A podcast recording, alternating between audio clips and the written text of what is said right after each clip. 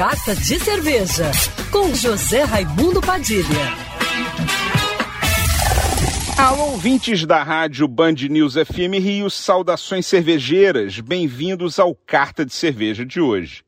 Nesse dia 12 de junho é também o Dia do Gin, sempre comemorado no segundo sábado do mês de junho, e acaba sendo uma boa dica para quem gosta de drinks, preparar coquetéis para comemorar o Dia dos Namorados, que esse ano cai no mesmo dia.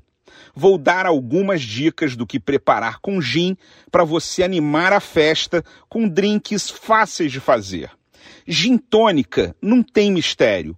Basta adicionar uma dose de gin num copo cheio de gelo, temperar com o que tiver em casa: canela em pau, pimenta rosa, semente de coentro, chá, acrescentar uma, duas ou três rodelas de fruta ácida que tiver à mão, limão, laranja, caju, abacaxi, morango e completar com água tônica.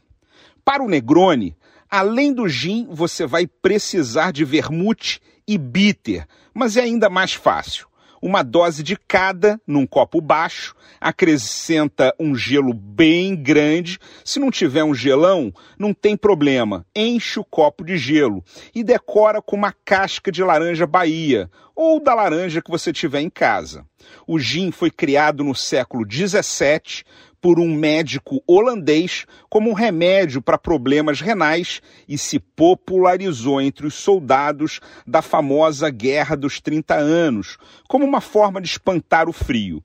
Hoje, o gin ocupa o espaço que há alguns anos era da vodka, muito utilizado para drinks em geral em todo o mundo. Aqui no Brasil, existem marcas premiadas, produzidas por brasileiros e com muitos prêmios no exterior.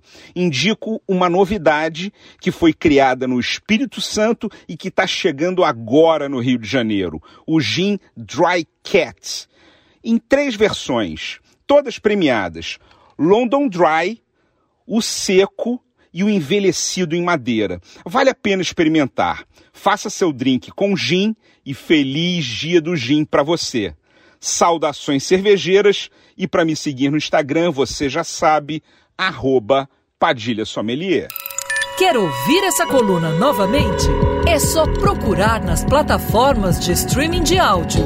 Conheça mais dos podcasts da Band News FM Rio.